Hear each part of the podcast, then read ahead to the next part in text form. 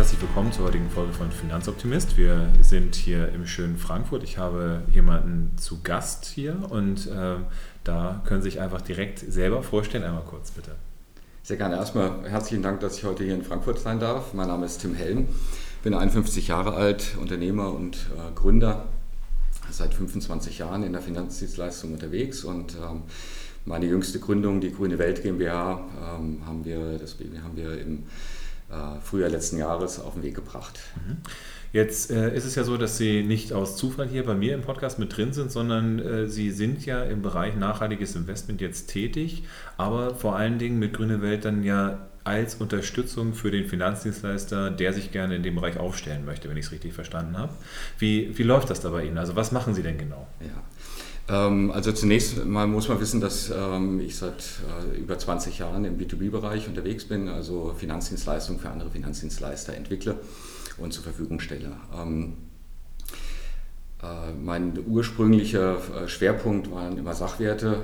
Heute kann man sagen, Zweitmarkt von geschlossenen Fonds und AIFs ist ein einer meiner Fachbereiche. Ähm, das ist so der Verstandesteil. Ähm, mein Herzensprojekt oder mein, äh, der Herzensteil, ähm, den habe ich vor zehn Jahren auf den Weg gebracht mit, äh, mit der nachhaltigen Kapitalanlage, äh, tiefes Eintauchen in den Markt rein und ja, sehr früh schon angefangen, Konzepte zu entwickeln, Vertriebskonzepte umzusetzen und ja, ähm, das mit sehr viel Freude und, und Herzblut. Mhm. Vielleicht äh, hacke ich da einmal direkt mal ein. Also Sie haben ja jetzt eben auch schon ein, zwei Begrifflichkeiten mit reingebracht, die jetzt nicht jeder Autonormalmensch versteht. AEF habe ich da jetzt mal gehört. Also es gibt verschiedene ähm, unterschiedliche Arten, Geld anzulegen. Das ist jetzt so der, der erste Step dann dabei. Mhm. Im Moment für, äh, für den heutigen Podcast mit Grüne Welt reden wir vor allen Dingen über passives Investieren. Mhm. Ähm, und da reden wir klassischerweise über diese ETFs. Ne? Genau. Das heißt, ich werde mir dann im Verlauf des Gesprächs auch immer mal wieder die Mühe machen, nochmal äh, Begrifflichkeiten nochmal rauszupulen, die dann äh, nicht ganz äh, so ohne Erklärung verstehbar sind. Mhm. Ähm, aber wohin, wohin sollte die Reise gehen? Warum ist das überhaupt ein Markt? Also ähm, vor 10 oder 20 Jahren, als, als wir angefangen haben zu arbeiten, da hat sich doch noch kein Mensch für nachhaltiges Investment interessiert. Woher kommt jetzt plötzlich das Interesse bei den Finanzdienstleistern? Dem Bereich. Ja, okay, also das waren jetzt, äh, das waren jetzt Ganz eine ganze Menge Fragen, Fragen auf, auf, einmal. Ich möchte, ähm, bevor ich auf das eigentliche Interesse von Finanzdienstleistern und auch ähm, von, von Investoren ähm, eingehe, möchte ich ganz gern eins bemerken. Ähm, äh, ich bin seit zehn Jahren im Nachhaltigkeitsbereich unterwegs, habe mit vielen Finanzdienstleistern, äh, die ich betreue, ähm, gesprochen, ähm, habe viele Umsetzungen in den Vermögensstrukturen beim Kunden erlebt und äh, es immer wieder gesehen, dass auf, äh, aus der Motivation heraus, möglichst viel Wirkung zu erzielen, ähm, sehr stark in, ähm, im Impact Investing äh, investiert wurde. Was dann wiederum mit Sachwerten umgesetzt wird, also erneuerbare Energien beispielsweise Stichwort oder Waldinvest ähm, oder dergleichen. Also Impact bedeutet jetzt im ersten Moment Wirkung, das heißt, es wird vor allen Dingen darum äh, gerungen, dass man sagt, ich möchte eine bestimmte greifbare Wirkung erzielen, die messbar ist irgendwie. Ne? Genau, so ist es. Genau, genau. Ne, äh, so wunderbar formuliert, greifbar, messbar, äh, äh, nachvollziehbar für die mhm. Investoren. Ähm, das hat zur Folge, dass unheimlich viel nachhaltig ausgerichtete Portfolios ähm, sehr schnell in einem Risikobereich sind, wo die Kunden sich eigentlich nicht wohlfühlen würden, wenn man mal ihre Risikoneigung genau betrachten würde. Und der liquide Bereich sehr stark vernachlässigt wird. Ähm, das hat verschiedene Gründe. Ähm, und äh, wir haben mit der Grünen Welt den Anspruch, ein liquides, ähm, weltweit diversifiziertes Basisinvestment zur Verfügung zu stellen, das einfach als Basis für eine Vermögensstruktur dienen kann, wo man dann später Satelliten ähm, in Form von Impact Investing wunderbar drumherum bauen kann. Aber wichtig ist äh, grundsätzlich in jeder Vermögensstrukturallokation äh, die strategische Aufstellung des Portfolios, weil damit steht und fällt der letztendliche Erfolg langfristig gesehen. Mhm.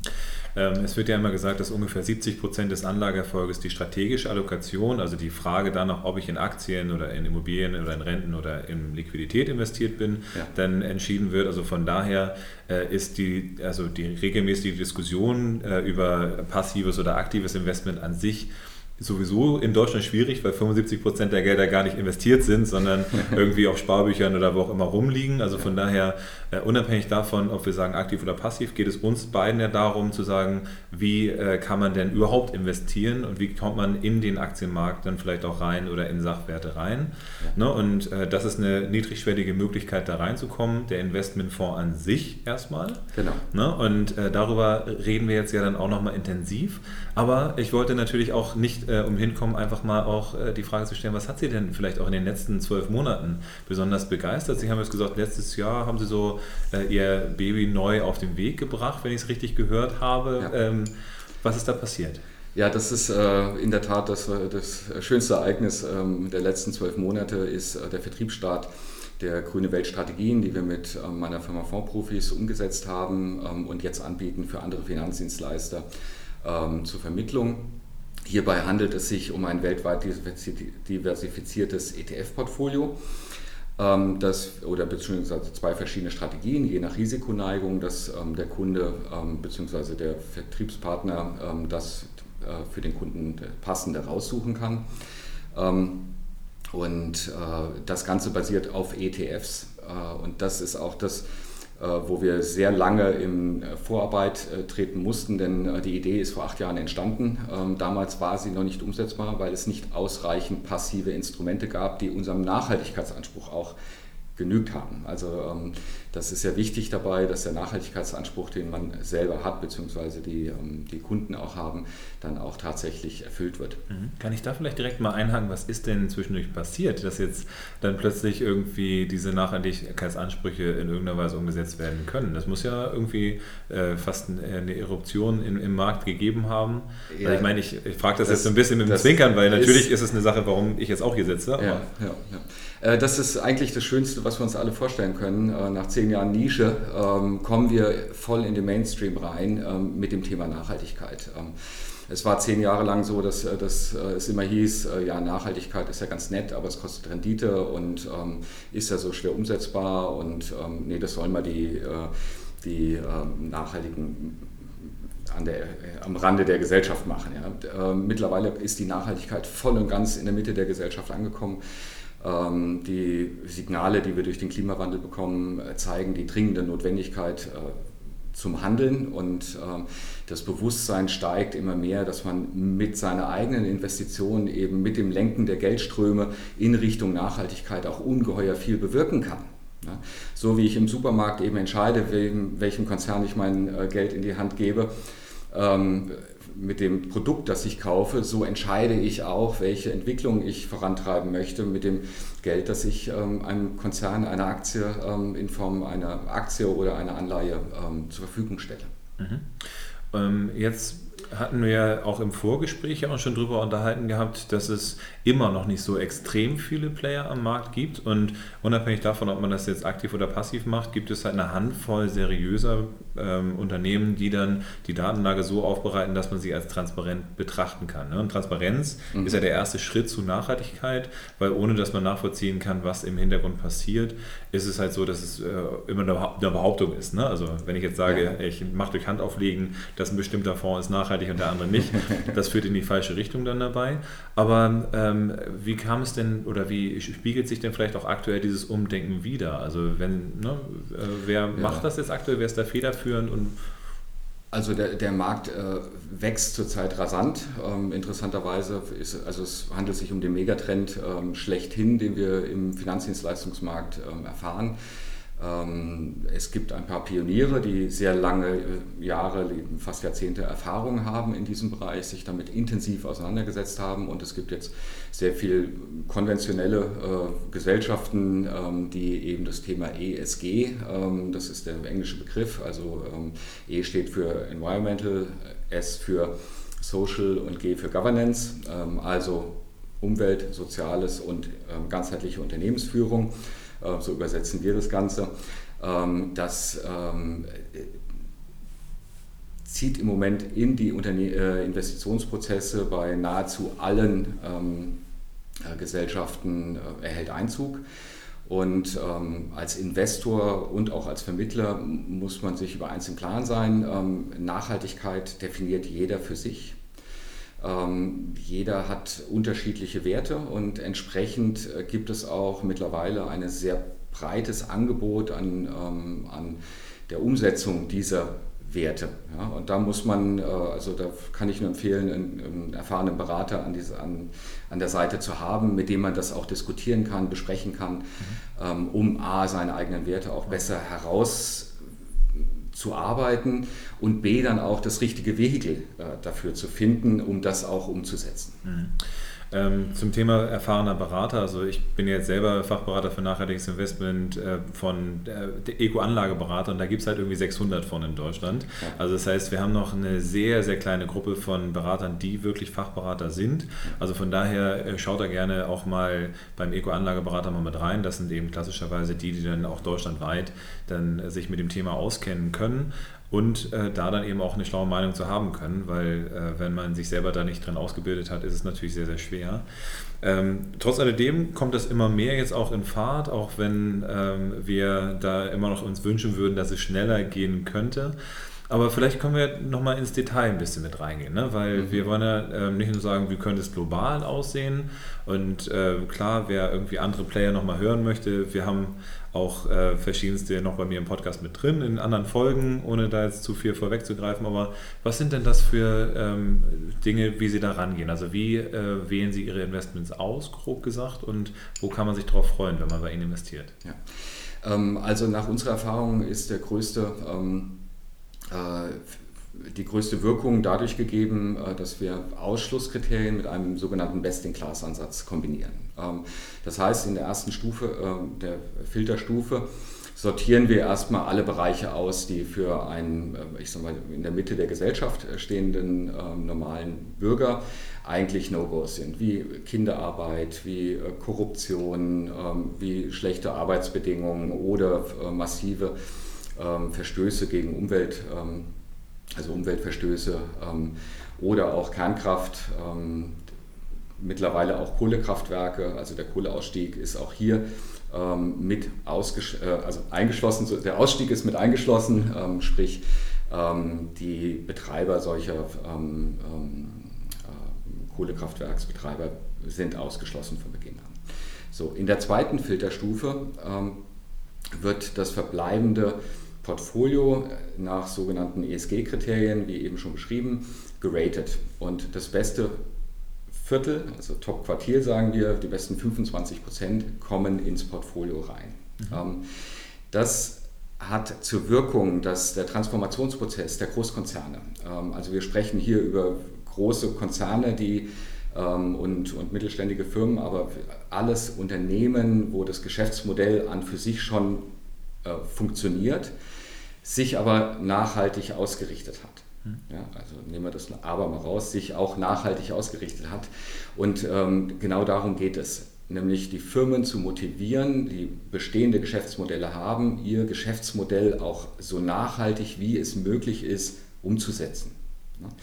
Und der Best-in-Class-Ansatz ähm, fördert den Wettbewerb unter den Firmen, weil es, wie wir es vorhin schon hatten, es ist der Megatrend ähm, der, der Finanzdienstleistungen. Das heißt, wir werden Kapitalströme sehr stark vermehrt in Richtung nachhaltig wirkende Unternehmen ähm, sehen. Das heißt wiederum für die Unternehmen, die es nicht tun, dass sie Probleme haben werden oder es sich verteuert, ähm, überhaupt am Kapitalmarkt Geld zu beschaffen. Mhm.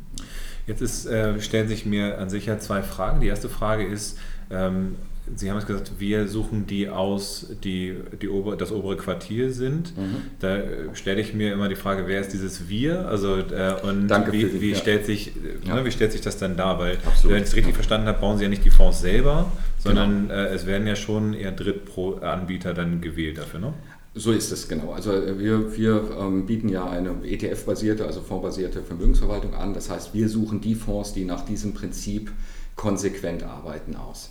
Okay. Ähm, und die, äh, da gibt es verschiedene ähm, Ratingagenturen in Deutschland, äh, in, in weltweit, ähm, auch in Deutschland, ähm, aber auch in den USA, die darauf spezialisiert sind, ähm, dieses Rating, dieses ESG-Rating, wie ich es gerade beschrieben habe, durchzuführen und diese Unterlagen dann ähm, oder die Ergebnisse in einem Index ähm, äh, zu überführen und dieser Index wird abgebildet in dem ETF letztendlich. Okay, und ähm, dementsprechend ist es dann so, dass ähm, wie viele Produkte sind das so am, am Markt? Also wer, wer, wie viele erfüllen das auch? Sie haben ja vorhin ja. gesagt, das ist, als Sie vor zehn Jahren angefangen haben, noch nicht möglich gewesen. Also wie viele ja. braucht man denn, um so einen sinnvollen Ansatz fahren zu können? Also, also vor drei Jahren, ähm, als wir die, die Studie gemacht haben, ob es heute möglich ist oder nicht, also ob es umsetzbar ist, ähm, da hatten wir ganze 64 sich nachhaltig nennende ETFs im Markt. Mhm. Ähm, ich formuliere es bewusst so, weil letztendlich ähm, waren auch dort die Nachhaltigkeitsansätze sehr unterschiedlich und äh, wir hatten ähm, in Summe zwölf Stück, die unserem Nachhaltigkeitsanspruch, wie ich ihn gerade beschrieben habe, gerecht wurden. Ähm, der Markt entwickelt sich extrem dynamisch mittlerweile, ähm, denn äh, wir sprechen mittlerweile von 150 äh, ETFs, also mehr als eine Verdopplung innerhalb von drei Jahren äh, im Angebot. Und ähm, dazu kommt, dass die Qualität und auch die ähm, Kostenseite der Produkte sich ähm, für die Investoren sehr positiv entwickelt haben. Mhm. Äh, über wie viele Produktanbieter redet man dann da? Also ist es jetzt so, dass es dann, also keine Ahnung, was gibt es irgendwie zwei, drei Anbieter, die den Markt da unter sich aufteilen und einfach nur immer mehr ETFs bauen oder wie ja. muss ich mir das so grob vorstellen? Ja, also Sie können so äh, grob äh, im ETF-Bereich sagen, das sind ähm, äh, ungefähr zwölf Produktanbieter äh, weltweit gesehen, wovon äh, die größten eine amerikanische Gesellschaft ist, ähm, iShares, eine Tochter von BlackRock. Und im europäischen Bereich ist es Amundi aktuell, die dort Marktführer sind. Aber es gibt genauso noch, noch andere Gesellschaften wie ähm, eine Luxor, eine DWS ähm, und noch viele andere. Äh, DK, die wir auch mit einsetzen aus dem Sparkassenverband. Ähm, ja, also das ist auch dort ähm, also wir haben im ETF-Markt grundsätzlich eine sehr starken äh, Konzentration ähm, an Anbietern, weil hier geht es tatsächlich ähm, über das Volumen. Äh, schaffen es die ETFs nur wirklich ins Verdienen zu kommen für die Anbieter, also ein lukratives Geschäftsmodell zu sein, denn man muss wissen, dass ein ETF hat bis zum Zehntel nur der Kosten äh, der laufenden, die ein normaler aktiv gemanagter Investmentfonds hat. Also äh, und das ist auch, äh, an der Stelle möchte ich das bemerken, das ist auch einer der Gründe, warum Verbraucherschützer ähm, so stark ETFs favorisieren, weil sie sagen, ähm, sie liefern sehr zuverlässig Rendite ähm, einerseits und andererseits sind sie sehr kostengünstig und in dieser Kombination ist es für Privatanleger genauso wie für Großinvestoren ein hochattraktives Investitionsweg. Wobei wir ja vorhin auch schon darüber gesprochen haben, es geht ja erstmal um die Allokation, weil nur weil ein ETF ein ETF ist, macht er nicht Rendite, sondern es muss genau. natürlich dann eine vernünftige Allokation sein. Und äh, faktisch ist es auch so, dass wir momentan natürlich eher den, ähm, dieses Nachhaltigkeitsmomentum auch sehen. Also ich meine, mhm. immer dann, wenn ich jetzt vergleiche, auch seit der Corona-Zeit mir äh, anschaue, dann sieht man, dass äh, die Öl- und Gasunternehmen äh, jetzt eben einen Seitwärtstrend bis Abwärtstrend haben und da mhm. eben auch über die letzten zwei Jahre Öl und Gas halt tatsächlich sogar Minusrenditen eben eingefahren hat. Also von daher, das ist ein mehrfaches Momentum. Also ähm, ich äh, muss, äh, will jetzt nicht sagen, ne, ETFs äh, ist jetzt alleine nicht ein Renditegarant, sondern es muss eben auch schon vernünftige Auswahl getroffen werden. Und das ist ja das, warum sie auch da sind. Ne? Weil sie werden ja wahrscheinlich auch nicht sagen, kauft euch irgendeinen ETF, das passt schon irgendwie, genau. sondern es soll eben dann auch eine vernünftige Auswahl dann dabei rauskommen. Ja, das ist auch äh, wirklich die Problematik der, ähm, der Empfehlung der Verbraucherschützer, die sagen, sucht euch einen ETF raus. Ähm, ich habe es gerade schon beschrieben, es sind 150 nachhaltige ETFs alleine. Ähm, wie soll ein Privatanleger beurteilen können, äh, was der passende ETF für ihn ist? Und dafür muss man natürlich auch ähm, Grundlagen Finanzwissen ähm, mitbringen bzw. sich aneignen. Und deswegen ist das schon eine sehr sportliche Aufgabe äh, und genau diese Aufgabe übernehmen wir. Ähm, dass wir eben ähm, mit permanenten Research äh, schauen, was sind die passendsten ähm, ETFs, gibt es bessere im Markt, die einen höheren Nachhaltigkeitsanspruch haben und so auch aktiv permanent äh, das Portfolio, ich sag mal, weiterentwickeln. Wie, ähm, also finde ich natürlich einen spannenden Aspekt. Ähm, wie häufig muss man sich das vorstellen? Also wird, es wird ja wahrscheinlich millisekündlich oder einmal pro Tag oder sowas dann ein Austausch stattfinden. Also wie häufig ist das so, dass man dann was austauschen muss, beziehungsweise was ergänzt? Also kann ja auch sein, dass man sagt, man baut das Portfolio einfach nur breiter. Ja. Ähm, also das, das, Portfolio an sich besteht, also wenn man das reine Aktienportfolio im Moment sieht, ähm, reichen uns aktuell fünf ETFs tatsächlich, um weltweit ähm, diversifiziert nach unseren Regeln ähm, zu investieren. Ähm, wir haben hier einen Mix aus Marktkapitalisierung, Bruttoinlandsprodukt und ähm, der ähm, EU-Währung, also des Euros, ähm, die wir berücksichtigen.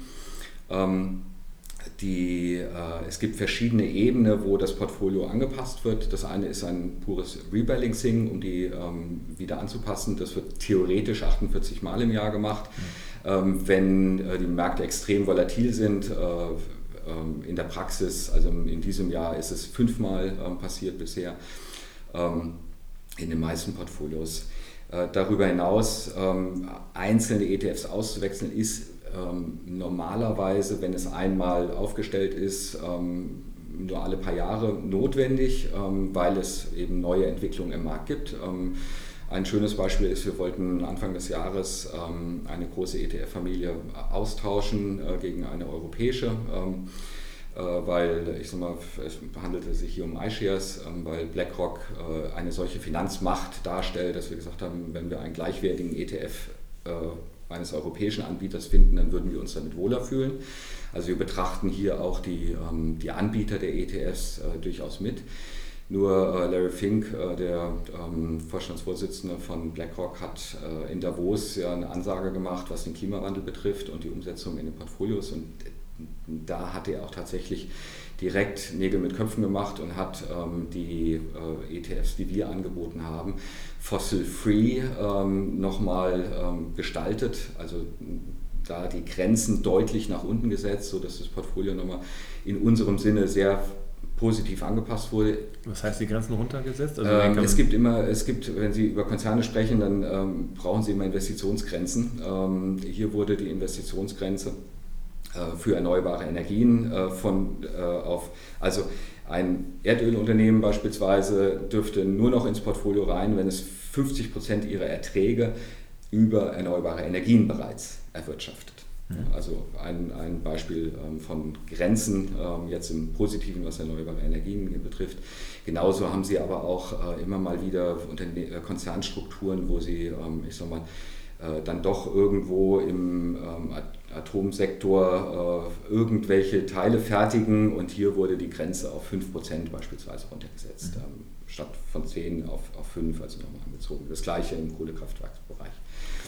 Ähm, ich will ja. nicht zu sehr auf die Uhr schauen, aber wir sind jetzt tatsächlich schon fast äh, in Richtung 25 Minuten unterwegs, wie jetzt so meine Formate dann ja immer sind. Deswegen komme ich vielleicht eher so zu einem kleinen äh, Outlook, den wir so haben wollen. Also was äh, wäre denn, wenn alles bei Ihnen richtig läuft, so die Vision, die hinter dem äh, Unternehmen bei Ihnen steht? Wo wollen Sie denn noch gerne hin? Was wäre das, was Sie gerne noch erreichen wollen würden jetzt in ja. den nächsten drei, fünf Jahren? Also unsere, unsere Mission, auf die wir uns be, äh, begeben haben, ist, möglichst viel Kapitalströme in Richtung Nachhaltigkeit umzulenken. Ähm, wir wollen dabei eine wesentliche Rolle spielen äh, für ETF-Portfolios oder indexbasierte Portfolios. Äh, Indexfonds sind genauso möglich. Ähm, sprich, sehr zuverlässige ähm, Portfolios den Kunden zur Verfügung zu stellen die äh, Zuverlässigkeit in, äh, und Transparenz in Sachen Nachhaltigkeit und Rendite und ähm, Schwankungsbreite auch ähm, haben. Äh, wir sind hier First Mover mit unserer Gründung im letzten Jahr und wollen gerne auch da die Marktführerschaft in den nächsten Jahren auf- und ausbauen. Sehr gut, dann äh, drücke ich da natürlich äh, ganz herzlich die Daumen. Wie gesagt, ähm, Sie sind ja jetzt vor allen Dingen im Business-to-Business-Bereich unterwegs, aber man kann Sie dann wahrscheinlich auch finden, wenn man äh, irgendwie mal schaut, wer das dann anbietet. Ähm, aber auch da die Empfehlung, also holt euch einen Berater, der sich mit nachhaltig, äh, nachhaltigen Investments auch auskennt, damit ihr die seriösen von den nicht so seriösen Playern dann auch unterscheiden könnt. Und äh, dementsprechend werden dann eben gegebenenfalls auch von Ihnen dann die Portfolios dabei rausfallen. Und äh, dementsprechend bedanke ich mich auf jeden Fall für die Zeit, für die, äh, ja, den Weg hierher nach Frankfurt, wünsche dann noch eine erfolgreiche weitere Zeit und bleiben Sie gesund. Dankeschön. Äh, kleinen Tipp noch am, an, am Ende dann äh, www.grüne-welt.de. Dort sind Informationen über die ähm, Strategien zu finden und das Unternehmen. Wenn ein Berater gesucht wird, äh, können Sie uns gerne anmailen und ähm, wir nennen Ihnen dann einen Berater in der Region, der Sie ähm, ja, bezüglich nachhaltiger Kapitalanlage berät. Ich bedanke mich ganz herzlich für die Möglichkeit heute hier und ähm, bedanke mich auch ganz herzlich bei den Zuhörern für, ähm, ja, fürs Zuhören und für die Aufmerksamkeit, die wir bekommen haben. Gehen wir voran, äh, bringen die Nachhaltigkeit ähm, in Deutschland insgesamt nach vorne, vor allen Dingen im Bereich der Finanzdienstleistungen. Dankeschön.